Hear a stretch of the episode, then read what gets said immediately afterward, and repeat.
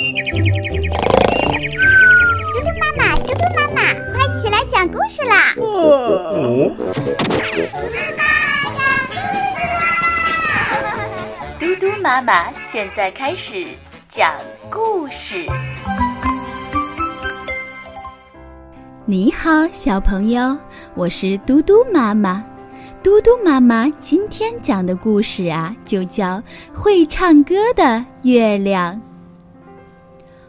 傍晚，小象背着画夹出外写生归来，发现门前的大树旁草地上冒出了一个雪白的大蘑菇。这株大蘑菇是一位老法师种下的。小象随即就在大蘑菇的圆盘上。画出了一栋房子，他想，这房子能在大蘑菇圆盘上长出来多好呀！第二天清晨，小象来到大蘑菇前，只见他画的房子果真从蘑菇的大圆盘上长了出来。小象又惊又喜，他特地去河边，用他的长鼻子吸足了水。将水浇在大蘑菇身上，只见大蘑菇在蹭蹭地长高，圆盘上的房子也在变大。大蘑菇长呀长，到傍晚的时候，长得跟大树一样高了。那房子也变得跟他住的房子一样大了。小象乐得嘴巴都合不上了，他扛来长长的梯子，爬到了大蘑菇圆盘上。小象来到蘑菇房前，轻轻推开门，刚进屋，房子里便传出一声吼：“你是谁？”小象愣了一下：“我、我、我、我是小象呀。”“哦，谢谢你，小象。”灰喜鹊大婶带着几个孩子，一下子将小象围了起来。灰喜鹊大婶就告诉小象。哦，我的巢已失修好些日子了，风一吹就摇摇晃晃的，一直想修房子，但孩子又没有地方可住。这个时候有了小象你培育的这蘑菇房，我就带着孩子住了进来，准备这些天修大树上的巢。小象别提心里有多高兴了。灰喜鹊大婶让自己孩子们为小象唱歌跳舞，百灵鸟、黄莺和燕子听到了这件事，也钻进了蘑菇房。有了百灵鸟、黄莺和燕子的加入，蘑菇房也变得更加热闹了。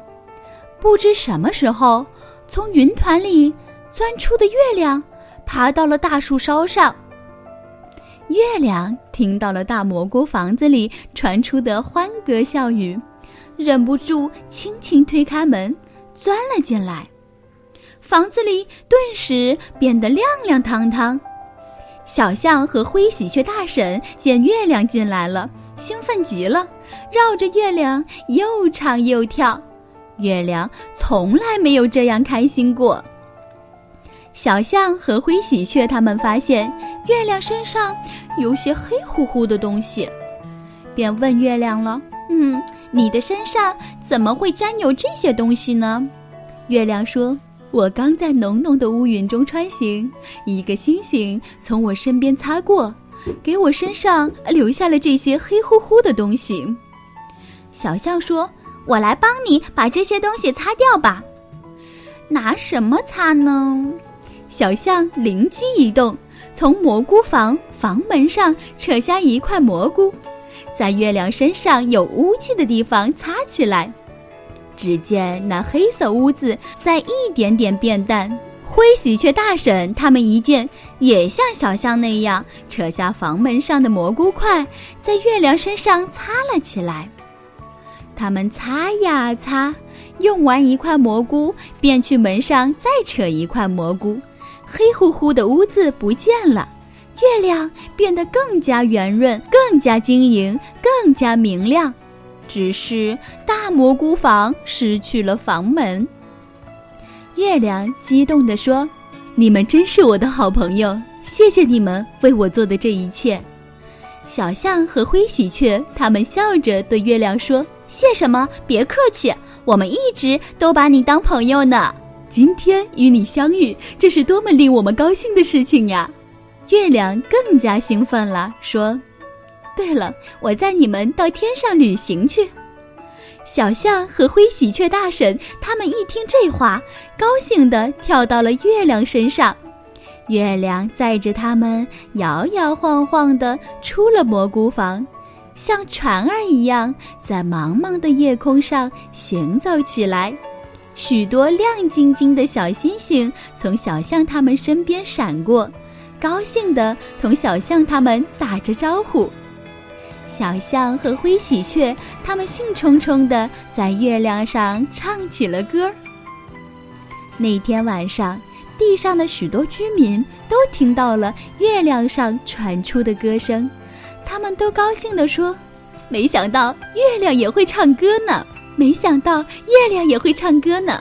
没想到月亮也会唱歌。第二天清晨，月亮将小象和灰喜鹊他们又送回了蘑菇房。月亮还特地带来了一块白云，做了蘑菇房的门。好了，小朋友，今天的故事讲完了，晚安。